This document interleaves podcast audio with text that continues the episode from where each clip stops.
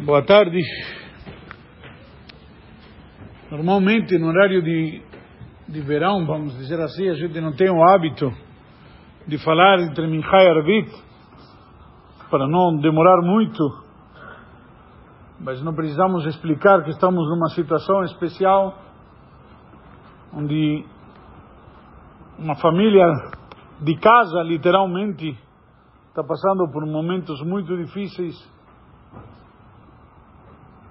Gostaria só de fazer alguma pequena reflexão, tirar alguma lição da porção da semana, onde quando sempre temos alguma dúvida, alguma encruzilhada na nossa vida, nossos sábios nos ensinam, olhar na porção semanal. Uma vez que o Admorazaken ensinou que a gente deve viver com o tempo, ou seja, com a paraxá da semana, ela nos traz alguma lição especial a todos e cada um de nós. A Parashá é a Parashá dos Dez Mandamentos, quando Deus se revela ao povo de Israel no Monte Sinai e entrega a Moshe a nossa sagrada Torá. E isso acontece na Parashá que se chama Itró. Itró era o sogro de Moshe. Nossos sábios perguntam várias lições que por que, que os dez mandamentos estão na Parashá de Itró. Ele era um, na verdade, um sacerdote pagão e tudo mais. Por que que na paraxá dele? Qual mérito especial que entrou tem ainda, não somente os dez mandamentos, ter uma paraxá no nome dele? Abraão Avino não tem uma paraxá no nome dele. Yosef Atzadik não tem uma paraxá. Aaron Cohen. Moshe não tem uma paraxá no nome dele. E tem uma paraxá no nome dele. Então, nossos sábios tentam aprender um mérito especial de Itró. E no Talmud, no Tratado de Zevachim, encontramos uma discussão entre três grandes sábios. Rabbi Yoshua ben Hanania, Rabbi Eliezer Agador, Rabbi Eliezer ben Orkenos e Rabbi Elazar Amodai. Estes três sábios, cada um traz um argumento que que teve de especial Itró? Porque a Parashá começa dizendo, Vaishma Itró, e ouviu Itró. E ainda continua com, a, com o título dele, Coel Midian, o sacerdote dos Midianitas. Qual o mérito especial deste homem? E ele ouviu, dizem, que, que ele ouviu? Ouviu Milchemet Amalek, a guerra de Amalek, ou Kriyat Yamsuf, a partição do mar, os milagres, ou inclusive conforme Eleazar Amodai, a opinião de que ele ouviu Matan Torá sobre a grandeza de que Deus deu a Torá, e aí ele decidiu vir e se juntar ao povo de Israel. Mas o grande mérito que conclui, independente de qual for a motivação de Itro, como diz lá o Talmud, Shumuah Shama Uva. O que ele ouviu e veio. O que, que significa aqui? Chamar o vale ouviu e veio. Nossos sábios comentam que chamou a Mimir Gazum. Todas as nações ouviram. A própria Torá diz: Kol Israel. Tudo que Deus fez para o povo de Israel. Então, qual a novidade? A novidade de entrou que ele tomou uma atitude. As pessoas ouvem, todos ouvimos. Hoje em dia as notícias, seja por WhatsApp, pelas mídias sociais, pelos jornais, as notícias se espalham com rapidez. Todos ficamos sabendo. Mas nós somos todos que tomamos atitudes. A Torá nos ensina, havia o grande mérito de que ele fez alguma coisa quando ele ouviu. Você ouviu e... Ah, muito interessante, legal. Ou comovedor, ou muito triste. As pessoas ouvem, mas não todo mundo toma atitude. E essa paraxá nos ensina a importância de tomar atitude. A importância de fazer algo quando você ouve. Se importar. E não ficar simplesmente ouvir.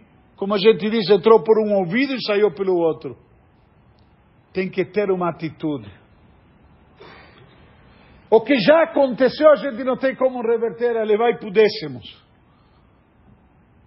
O que já aconteceu, lamentavelmente aconteceu. E não tem explicação e não tem justificativa. E com todo respeito e licença, uma das faces mais difíceis do rabinato. Desculpa a expressão, que Deus me perdoe. Deus apronta e a gente tem que justificar. O injustificável. Na realidade, é um momento difícil. Um momento onde a gente ouve e quando fica sabendo, e nos ensina que devemos tomar atitude. Algo deve ser feito, algo deve ser mudado. E isso é a diferença. E Tró fez alguma coisa. E nos mostra a nós, devemos fazer alguma coisa.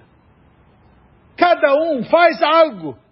Solidariedade. A gente viu essa semana pessoas que não conheciam a família. Vieram na sinagoga. O que, que está acontecendo, Ramiro? O que, que tem tanta gente? Sem falar da grande afluência de público. O próprio Ivo me disse, que parecia Yom Kippur aqui, segunda-feira. Mais de 300 pessoas, segunda-feira à noite. Mais de 200 pessoas na terça com toda aquela chuva. pessoas que veio uma pessoa na sinagoga, veio na terça de manhã e me disse, Rabino, o que, que tem tanto público hoje de manhã? Quando eu contei para ele, falou quem é o pai, eu mostrei que um Ivo, o Mihai, o Henry, ele foi e cumprimentou. Mesmo que não conhecia, não sabia quem era, eu apontei quem era.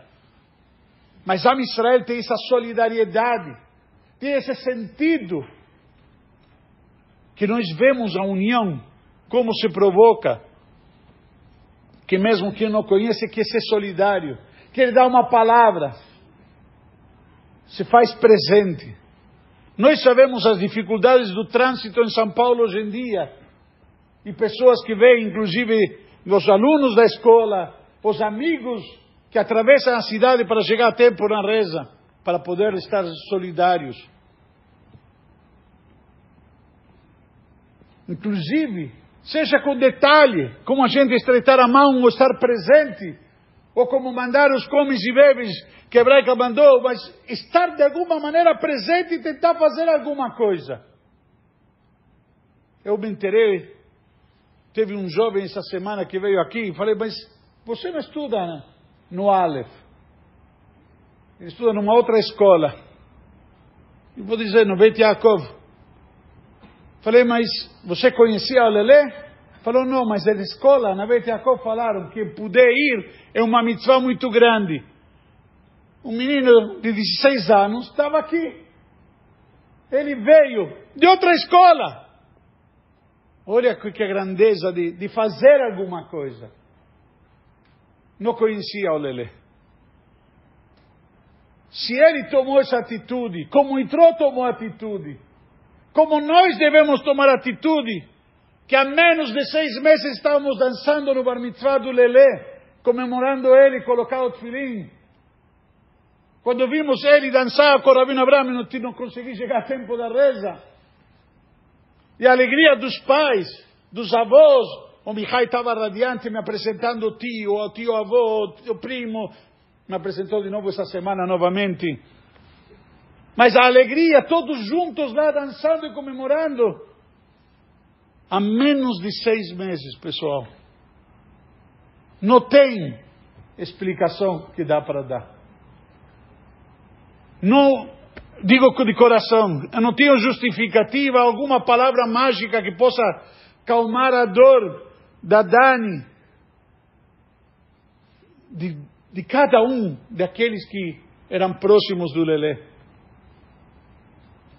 os amigos em pranto, seja no cemitério ou seja durante a semana. Aqueles que não estavam muito afim de colocar filim, e quando o Rabino Abraham se aproximou essa semana para colocar filim, para honrar a memória do Lelê, colocaram filim. Tudo isso na semana que nos ensina a tomar atitude. Então não posso consolar, porque não há consolo. Não posso justificar ou explicar ou tentar falar uma fórmula mágica, porque não há. Vai contra todo o que Deus criou no mundo chamado natureza. É contra esse ciclo. Mas por alguma razão Deus quis assim. E a nós cabe aceitar. Mas podemos e devemos, alguma coisa assim, tentar melhorar. Cada um de nós aprimorar, tomar uma atitude para sermos melhores. Para prestar um tributo à memória do Lelê. Que nós somos iguais, que passou e acabou. Passou mais um dia, uma semana, um mês, e tudo volta ao normal, tudo continua como se nada tivesse acontecido. Deus nos livre. Algo tem que mudar em cada um de nós. O Baal Shem Tov, o grande mestre Hassídico, nos ensinou uma lição. De tudo que ouvemos, ouvimos e vemos, devemos aprender alguma lição. Quanto mais ainda quando vivemos uma situação como esta. Que mexe, que choca, que abala todos e cada um de nós. E eu peço desculpas, estavam esperando alguma frase mágica que o Rabino vai dizer? Não conheço. E não imagino que possa haver. A perda do ente querido é irreparável. Tragicamente, numa situação assim, é pior ainda. Então, nosso movimento, a nossa atitude tem que ser proporcional. Também tem que ser inimaginável. Devemos fazer algo tachles que mostre para Deus que chega. Não pode ter mais acontecimentos assim. Não, não dá para a gente passar por tanta coisa. E digo a gente, porque cada um de nós, de alguma maneira ou de outra, estamos abalados, estamos sofrendo. Não se chega perto da família, mas só desejar que o bom Deus possa dizer: agora dá, já deu o que podia dar. E se nossos sábios nos instituíram, eles foram sábios realmente, nos ensinando que a gente diz: Amakom etchem, que Deus possa consolá-los. Porque o único que pode consolar é Deus, e o único consolo é que venha Mashiach e nos encontremos todos de novo. Que o Lelé esteja de novo conosco do jeito que ele era, do jeito que ele estava animado com seu bar mitzvah. O Rabino estava me contando quando, quando as aulas e, e no bar mitzvah em si, e no próprio Rosh Hashanah, quando estava toda a família aqui, Rosh Hashanah e Yom Kippur, todos juntos, um momento especial. Não temos que esperar que seja Rosh Hashanah e Yom Kippur para nos unir em oração. Vamos pedir para o bom Deus mandar somente momentos bons, agradáveis para todos nós, em especial para a família, e que a gente possa se encontrar em alegrias hoje e sempre, se Deus quiser. Amém. רבי חנן בן הקש ואמרות הקדוש ברוך הוא לזקס ישראל לפי כל כוונת רבי שנאמר אדוני קובץ למען צדקו יגדיל תורה